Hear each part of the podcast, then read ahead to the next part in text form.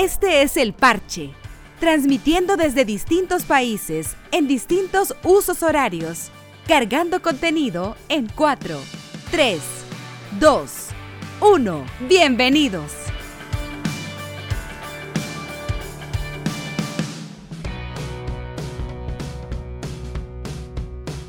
Hola amigos, bienvenidos. Este es el podcast El Parche que hacemos es su servidor Caluca desde San Salvador, El Salvador y Juan Pablo Chiquiza desde Seattle, Washington. Chiqui, ¿cómo va?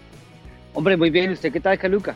Bien, Chiqui. Ha sido una semana súper chévere. Le cuento que desde el último podcast que hicimos, yo quedé súper picado con un montón de, de, ideas, de juegos y, y, la he pasado prácticamente eh, tiempo libre que tengo, tiempo que he dedicado a jugar. Qué bueno, hermano, yo también estoy en las mismas. Yo estos días justamente eh, hemos tenido una ola de invernal aquí en Estados Unidos y pues nos ha tocado estar dentro de la casa. ¿Y qué más hace uno dentro de la casa si no jugar? Sí, sí, es, es un súper buen plan. Pero mira, con, tanto, con tanta noticia que ha habido esta semana, eh, le metí muchas horas a Cyberpunk. Eh, agarré un par de juegos móviles y he seguido avanzando en Assassin's Creed Odyssey con mi hijita mayor. Oh, qué bien. Sí, señor. Bueno, Chiqui, para esta semana tenemos un montón de, bueno, tenemos un par de noticias que, que les queremos comentar y he tratado de, de sacar algunas noticias que tienen como el mismo contexto. Y es que usted sabe que en el mundo del entretenimiento hay dos polos, bueno, hoy hay como tres polos eh, grandes. Los videojuegos son uno, las películas son otro, la serie son otro. Esos serían como mis tres principales ámbitos en el mundo del, del entretenimiento, sobre todo el audiovisual.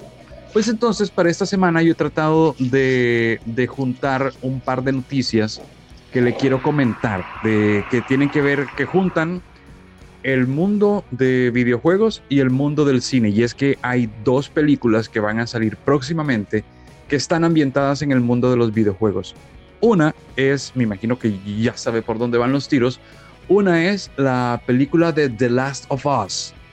Eh, The Last of Us, para quien no lo sepa, pero creo que me imagino que mucha gente lo, le es familiar, The Last of Us es un juego de, de PlayStation, es un PlayStation exclusive y recientemente el año pasado salió la segunda parte de Last of Us Parte 2 y ha sido uno de los, de los mejores juegos a nivel de a nivel gráfico y a nivel de, de la forma como contar una historia a través de a través de los videojuegos. Porque eso es muy chévere es muy chévere. Un videojuego no solamente es algo que sirve para entretener sino también algo que cuenta una historia. Y eso creo que creo que es lo que más me ha enganchado a mí a los videojuegos sabes chiqui Claro, la narrativa de, de bueno, Naughty, Dog, la compañía encargada de, Last of Us, es una, es una compañía, que se ha vuelto referente en, el, en, el, en los términos narrativos, cómo cuentan un juego, cómo cuentan una historia, cómo usan eh, los elementos de, los videojuegos para contar una, una historia que sea eh, pues con producción, que sea eh, al mismo nivel de una producción de Hollywood. Eh, es increíble pues lo que lograron con Uncharted y pues obviamente lo, lo, lo, siguen afinando pues y, la última entrega de Last of Us es una prueba eh, más de, de, lo que son capaces estos chicos de, de California. Exacto, y, Last of, y, y, y, bueno, yo jugué, yo jugué el primero. Estoy como en, creo que en un 60% de, del juego. Le tenía muchas ganas y casi, casi le puedo decir que me compré la PlayStation 4 para jugar The Last of Us. Porque yo soy, yo soy mucho de esto, de, de, de, juegos post-apocalípticos. Me encantó el, el, Creo que me enamoré del, del mundo post-apocalíptico jugando Fallout. Bueno, finalmente sabemos quiénes van a interpretar tanto a Joel como a Ellie, que son los dos protagonistas de The Last of Us. Y quién es el actor de moda en el mundo de la televisión actualmente, Chiqui. Ni idea, hermano. Yo, yo estoy perdido en ese tema. Bueno, yo llevo varios, varios meses tratando de, de, adivinar por dónde van. Yo soy súper, súper seriéfilo, ¿no?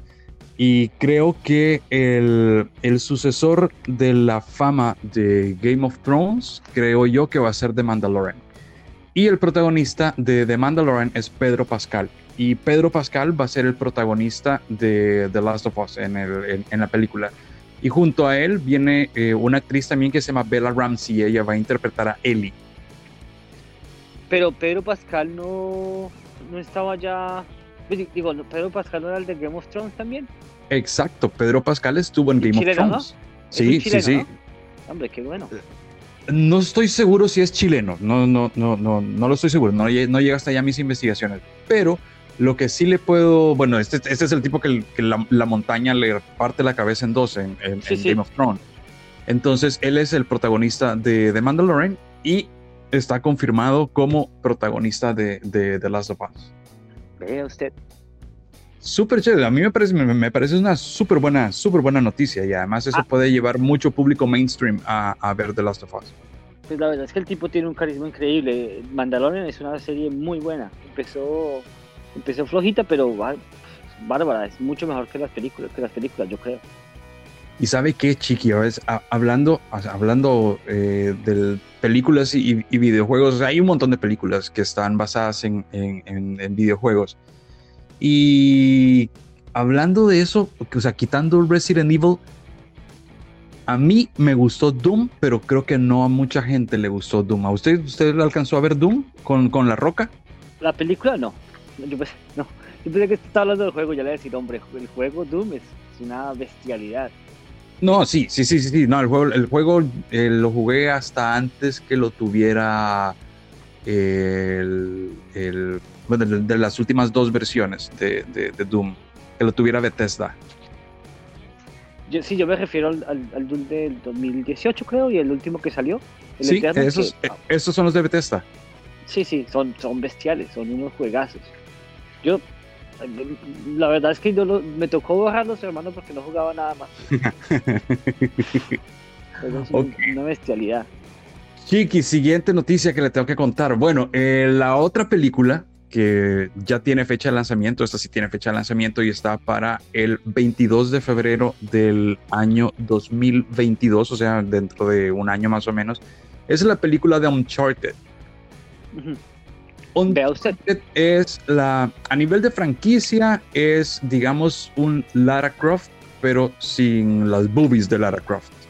Es, es, un protagonista masculino y básicamente se trata de eso, ¿no? Es un tipo, es, es un cazador de tesoros que un Indiana Jones. Es un Indiana Jones, es un Indiana Jones y de hecho esa es la noticia. El protagonista va a ser Tom Holland, un, actor que también hizo de Spider-Man, ¿se acuerda? Sí, sí, claro. Bueno, entonces Tom, Holland, a pesar de que es un actor más joven en la vida real de lo que, de lo que es eh, Nathan Drake, que es el, protagonista de Uncharted, eh, es más, él, es más joven, igual, igual lo dijo. Eh, yo al principio tenía cierto miedo en que en interpretar a un personaje que es claramente mucho mayor que yo, pero poco a poco se fue, se fue ambientando y entonces él eh, describe cómo va a ser la película de Uncharted. Y lo que él dice es, mire, esta va a ser una copia entre el 007 y eh, Indiana Jones, exactamente como usted lo acaba de decir. Sí, sí. Bueno, me imagino que lo de 007 vendrá por lo de joven, guapo y lleno de gadgets. sí, sí, porque, porque Uncharted es, es, es, gadgets, es eh, buscar tesoros, eh, cumplir misiones y este tipo de cosas, ¿no? Sí, son buenos juegos además. A mí me gustaron mucho, son entretenidos. Entonces, eso es, Chiqui. Esas son las noticias que le cuento. Aparte de eso, como siempre hacemos, vamos a poner una sección, ¿sabe? Que sea como la actualización semanal de qué está pasando con Cyberpunk. Eso está buena. La, semana, pasada, ¿se acuerda que hablamos que habían que se habían robado el código fuente de un par de juegos? Así es. Entre, entre ellos Cyberpunk. Pues bueno, lo vendieron. Lo vendieron. Fueron a un sitio en internet, hicieron la hicieron una subasta lo mínimo que usted tenía que poner en bitcoins para poder participar en la subasta eran como un poquito menos de 500 dólares solamente para participar y las y las los bits, las las apuestas en la subasta iban aumentando de medio millón de dólares en medio millón de dólares. El precio base era un millón y había un precio como de cómprelo ya de 7 millones. al final no supo. Sí, y al, final no se supo cuál era la. Pero sabe que yo tengo una idea, se lo voy a decir. Y, le voy a explicar por qué. al final no se supo quién había sido el comprador ni cuál había sido el precio en el que lo habían comprado. Simplemente los hackers dijeron que les habían llegado a un precio en el que ellos se sentían cómodos. Interpreto yo que alrededor de los 7 millones, porque si ellos estaban pidiendo como precio total 7 millones, andará por ahí lo que, lo que, lo que les ofrecieron. Pero lo interesante, ¿sabe cuál es, Chiqui? Es que eh, no, no trascendió la identidad del comprador, obviamente. Esto es muy obvio. legal, sí, Pero la principal cláusula que el comprador puso es que los hackers no hicieran más distribuciones del software que, que ellos estaban comprando, que no, que no hubieran más filtraciones. Yo creo que el comprador puede ser CD Projekt Red. Pues no, sería nada raro, pero, pero bueno, hay una pregunta muy importante ahí. ¿Cómo van a saber o cómo se van a asegurar los compradores que los hackers no lo van a distribuir más? Si es tan ilegal, o sea, ¿a quién van a ir? A, pesar de la causa que, que, tengan, pues. Pues vas a tener que vas a tener que confiar en la palabra del hacker confiar en la palabra de un ladrón, pues no sé. Sí, exactamente. Como que si estés conviviendo con una alacrán, una cosa así, eh, vas a tener que confiar en eso. pues buena suerte, ¿no?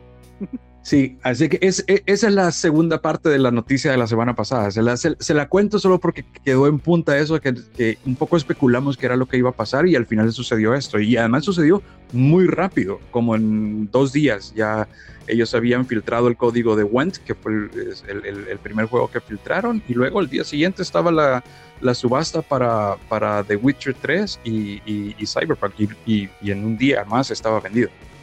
Bueno, lo, lo entre lo malo y lo bueno podría ser que si, que si la gente que se lo compró de verdad les interesa el juego, pues pueden convertir la fuente de base en el juego que prometieron. Pues puede ser, puede ser. La, ¿Sabe que yo estaba leyendo unas, unas noticias ahora de, de, qué es lo que está sucediendo online y, y, y, y en cada casa con, con, con el juego este? Y resulta que ha tenido una, una, un descenso en el tiempo que la gente está jugando Cyberpunk del 80%. En un mes que lleva de lanzamiento, el 80% de la gente ha dejado de jugarlo. Esas son muy malas noticias para CD Projekt. Pues también habrá que tener en cuenta que mucha gente no lo puede jugar porque las consolas, sobre todo la PlayStation 4 y la Xbox One, no los mueven. No, no lo corren, claro, no lo corren. No los está moviendo. Además de eso lo quitaron pues de los mercados, de los mercadillos de Xbox y de PlayStation, los, los estaban quitando porque pues, la gente se, estaba sintiendo estafada, un juego sin terminar. Eso es muy cierto. Yo creo que mucha gente está esperando que saquen como el parche definitivo que lo prometieron para ahora en febrero. También tengan en cuenta, Caluca, que, que la PS5 y la Xbox eh, Series X ha tenido problemas de stock. No se consiguen. Entonces, pues, Oiga, dicen que es dificilísimo conseguir. Ahora, yo no lo he intentado, ¿no? Es, es, es, casi imposible. Es muy difícil y, no va a haber stock normal, o sea, eh, en las tiendas hasta, hasta pues, pasado por ahí junio, julio. Con todo lo de la pandemia y todo lo que, todos los problemas de distribución, está siendo una pesadilla para tanto Sony para, como para Microsoft, eh, pues lanzar sus, sus, nuevas, consolas. La gente no puede conseguir las consolas por menos de mil dólares, Luca. Entonces, y sabe, pues, Cyberpunk, pues, hombre, la gente no ha podido jugarlo porque no tiene tampoco en dónde. También hay problemas, no solamente en las consolas, sino también hay problemas de los de, de, la gente que está, de la gente que crea eh, procesadores eh, para el computador. Todo ese mercado está, está, está parado. Justo eso le iba a contar, chiquis. Justo eso le iba a decir no es fácil hacerse un computador en el que corra Cyberpunk y en el que corra bien, sobre todo. Con necesita una tarjeta gráfica de última generación, las cuales también están bastante limitadas por problemas de distribución y de, y de ensamblaje. Está muy, está muy difícil la situación. la tiene muy para arriba eh, la, la compañía, definitivamente, la tiene súper para arriba. Además de eso, pues la mala prensa, hermano, pues no solo mala prensa, sino que bien merecida la mala prensa, porque pues lanzar un juego a medio terminar, pues decir cómo se les ocurre. Les, se les combinaron el hambre con las ganas de comer, definitivamente. Así es. Bueno, Chiqui, hasta aquí de noticias. ¿Qué está jugando Juan Pablo Chiquisa ahora? pues hermano, imagínense que la, la, semana pasada cuando quedé con lo de Yakuza y no sé qué, si se me acuerda que en el contexto estaba jugando Yakuza. Sí, sí, sí, sí, sí, claro. El humor japonés, tal. Eh, pues me terminé cansando un poco el humor japonés y dije, hombre, no, necesito humor americano, del, pues con el que me crié. El humor negro. Y, y, resulté jugando Grand Theft Auto 5, un juego que salió hace 7 años eh, yo no sé por qué lo tengo en, en, mi, en, mi, librería de juegos, ahí, ahí, estaba. Y dije, pues lo voy, a, lo, volver a, lo voy a volver a jugar. Yo lo jugué hace 7 años cuando salió. Eh, me, pareció un buen, me pareció un muy buen juego. Y dije, bueno, le voy a echar otra oportunidad a ver qué tal está. Eh, sigue siendo un muy buen juego. Sin embargo, pues la, el tiempo le ha pasado algo de factura y, y efectivamente jugablemente se ve un poco ya atrasado, ya le está quedando, ya se está quedando su tiempo, ¿no? Eh, los movimientos del personaje son brusquísimos. Eh, cuesta mucho trabajo de verdad adaptarse otra vez. Sobre todo si uno ya jugó o viene de jugar Red Dead Redemption 2, que fue el último juego de que yo jugué.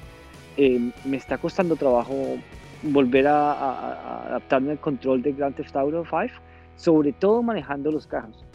está, me está quedando de para arriba. Mm, mm.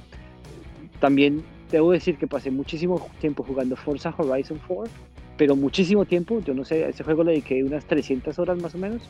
Eh, entonces tengo como el, eh, ya mecánicamente en mis manos se mueven distinto eh, con, con, con, cuando trato de controlar un carro cuando trato de controlar un carro en Grand Theft Auto 5. Está, aunque el juego está, la verdad está muy bien. La, verdad es un juego que, en su día se ganó la prensa y se la ganó justamente, es, un muy buen juego. Oiga, pero es que sabe que usted ha, puesto sobre la mesa un tema súper interesante, Chiqui, es cuáles son los juegos que en realidad han envejecido bien y cuáles son los juegos que han envejecido mal. Este es uno de los que yo estoy con usted, ha envejecido súper mal. Pero por ejemplo, si usted me dice 7 años, yo le digo, Skyrim, Skyrim tiene 10 años y yo jugué Skyrim hace dos meses y es como que si lo estuviera, como que hubiera salido hace un año. Sí, lo que Bethesda ha hecho es siempre mantener un mismo, un mismo control, la misma configuración del, de los controles, entonces es mucho más fácil porque si usted ha jugado uno, salta otro juego que, acaba de salir y va a ser un juego. Los Fallout se juegan exactamente igual. Eh, entonces, pues eso, eso ayuda muchísimo. Es decir, coja usted un Call of Duty coge el Call of Duty que salió hace 10 años y lo va a jugar hoy en día como si, como si no, hubiera pasado un solo día. ¿Y no será que ayuda también un poco que es en primera persona, Chiqui? Porque en general los de tercera persona viejos se ven muy mal, mientras que los de primera persona es más fácil. Tal vez, sí, tal vez. Sin embargo, acuérdense que Grand Theft Auto también tiene un modo de primera persona. Pero, pero, pero, es decir, mecánicamente es, bastante limitado. Eh, yo creo que a Grand Theft le, le, pesa mucho tratar de meter tanta cosa en un control. Cosas que usted puede llamar por teléfono, usted puede manejar, usted puede cambiar de estaciones de radio, usted puede hacer un poco de cosas con el control. Y, ya hasta cierto punto ya se vuelve muy difícil. Eh, no, no sé, no sé si sea eso, pero pues, la verdad me está costando trabajo. Eh, curiosamente también he estado jugando, yo siempre me he hecho una partida de Halo de vez en cuando y, y empecé Halo Reach eh, yo a, ese juego le eché, le eché bastantes horas, aunque, aunque pues la, la, historia en sí no me gustó tanto, pero el, eh, la jugabilidad es, jugabilidad Bungie, que es a prueba de balas, me parece muy buena. Y hombre, el juego se sigue jugando espectacular. Halo Reach se sigue jugando y, usted salta Halo eh, CE o Halo 2, se sigue jugando espectacular. Es una jugabilidad increíble lo que hizo, lo que hizo esa gente. Rockstar le pasa factura al tiempo y me lo vine a dar cuenta ahorita. ¿Y sabe qué otra, qué otra cosa me pasa a mí también con, la, con, los, con, los juegos viejitos? Hay una compañía en concreto que creo que ha, ha envejecido bien. Y es Square Enix. La, la, compañía que surgió de la fusión de Squaresoft y Enix, dos compañías japonesas que, bueno, ya van a ser 20 años que se fusionaron y yo hace seis meses estaba jugando Chrono Trigger. Y le propongo, no para este, no para este podcast, porque creo que ya el tiempo es suficiente, pero le propongo que para el próximo podcast hagamos como nuestro top 3 de, de, juegos de, de Squaresoft y, y, Square Enix. Estuve jugando uno, ¿sabe? Que sacaron el, hace dos años, que se llama Octopath Traveler. Y este juego es un juego retro, o sea, juega como que si usted estuviera jugando el Final Fantasy 4, más o menos, una cosa así. O, como que casi que calcado a, a Chrono Trigger. Y men, es súper bueno, es muy bueno. ¿Es JRPG también? Es JRPG total, total. Son eh, ocho personajes. Eh, cada uno está en, una, en un área diferente del mundo y entonces usted puede escoger con cuál de ellos empieza y poco a poco a medida usted va recorriendo el mundo se va encontrando con estos personajes que son jugables. Entonces ellos se incorporan, se incorporan como su grupo y van siguiendo el curso de la historia. Obviamente no es una historia lineal, sino que van siguiendo el curso de la historia desde la perspectiva de estos personajes. Entonces, si usted depende cuál fue su primer personaje, va a decidir ayudarle a uno de ellos o, o, no. Y, y, a partir de ahí va haciendo, va haciendo la historia. Pero, pero es, es, es, muy bueno y gráficamente es muy bueno. Salió para Nintendo Switch, pero también hay una versión para PC. Dale pues voy a, voy a buscarlo. Pues bueno, Chiqui, yo creo que ya su caminata semanal con, con Bruno ya tocó que llegara a su fin. Sí, hombre, ya me estoy congelando también. ¿Ya hizo su pis? Ah, ya, ya, estuvo todo, todo el business, ya estuvo hecho. Hermano, es un placer enorme hacer este podcast una vez a la semana con usted. Qué gustas oírlo, Chiqui. Siga jugando y bueno, va a tocar, va a tocar la otra semana que nos volvemos a ir. El, el, placer es todo, mi hermano. Un abrazo bien grande y hasta la próxima. Un abrazote, chiqui. Nos vemos.